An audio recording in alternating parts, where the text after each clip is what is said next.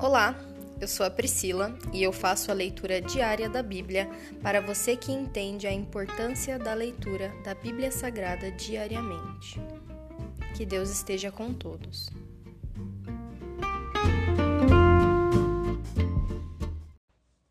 Ouça agora o capítulo 6 do livro de Provérbios. Lições para a vida diária.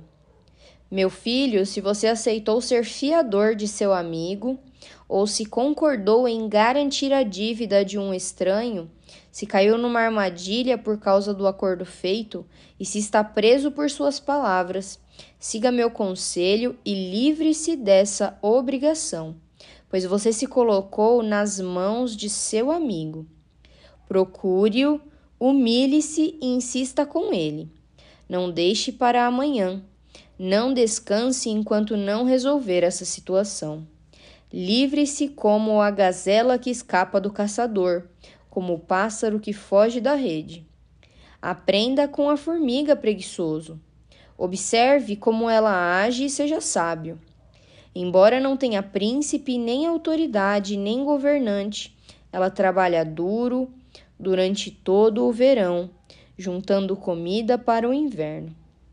Mas você, preguiçoso, até quando dormirá? Quando sairá da cama? Um pouco mais de sono, mais um cochilo, mais um descanso com os braços cruzados, e a pobreza o assaltará como um bandido.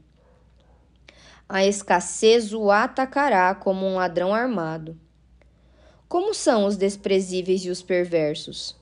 Eles vivem mentindo, demonstram sua falsidade com um piscar de olho, com o movimento do pé ou por sinais com os dedos.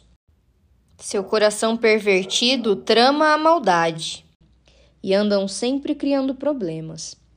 Por isso serão destruídos de repente, despedaçados num instante sem que possam se recuperar.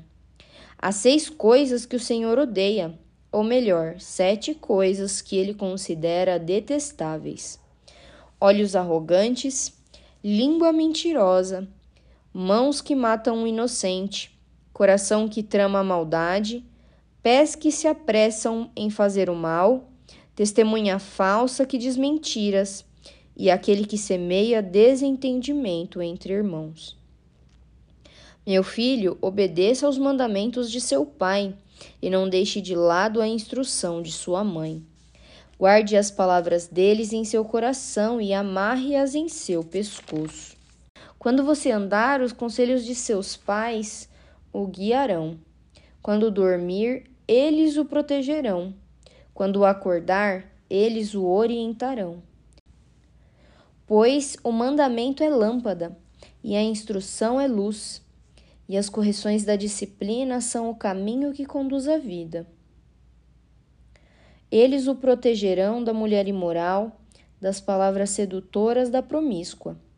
Não cobice sua beleza, não deixe que seus olhares o seduzam, pois a prostituta o levará à pobreza, mas dormir com a esposa de outro homem lhe custará a vida.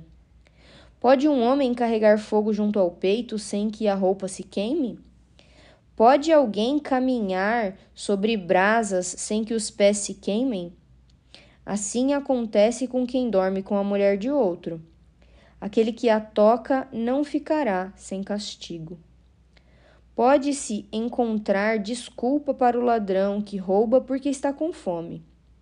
Ainda assim, se for apanhado, terá de pagar sete vezes o que roubou, mesmo que precise vender tudo o que há em sua casa. Mas o homem que comete adultério não tem juízo, pois destrói a si mesmo. Será ferido e desonrado, a sua, e sua vergonha jamais se apagará. Porque o marido ciumento ficará furioso e não terá misericórdia quando se vingar. Não aceitará compensação alguma, nem se satisfará com os presentes mais valiosos.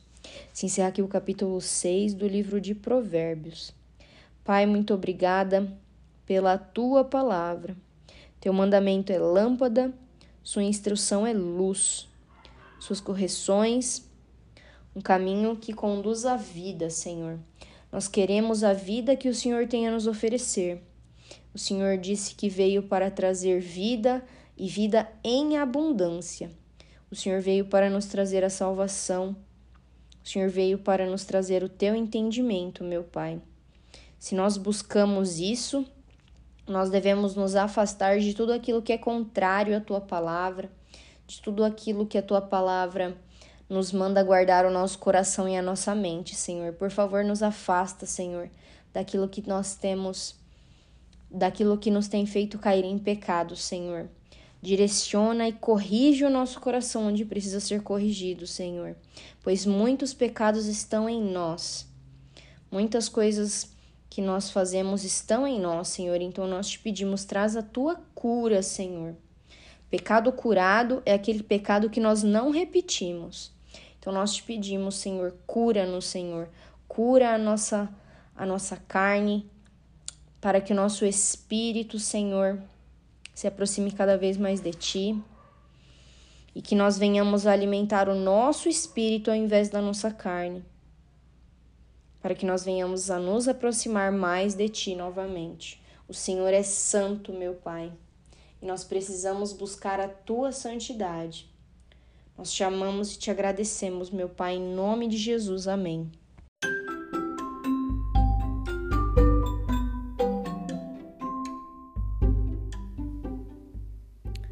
Você acabou de ouvir o Dali Bíblia, o podcast da tua leitura diária da palavra do Senhor.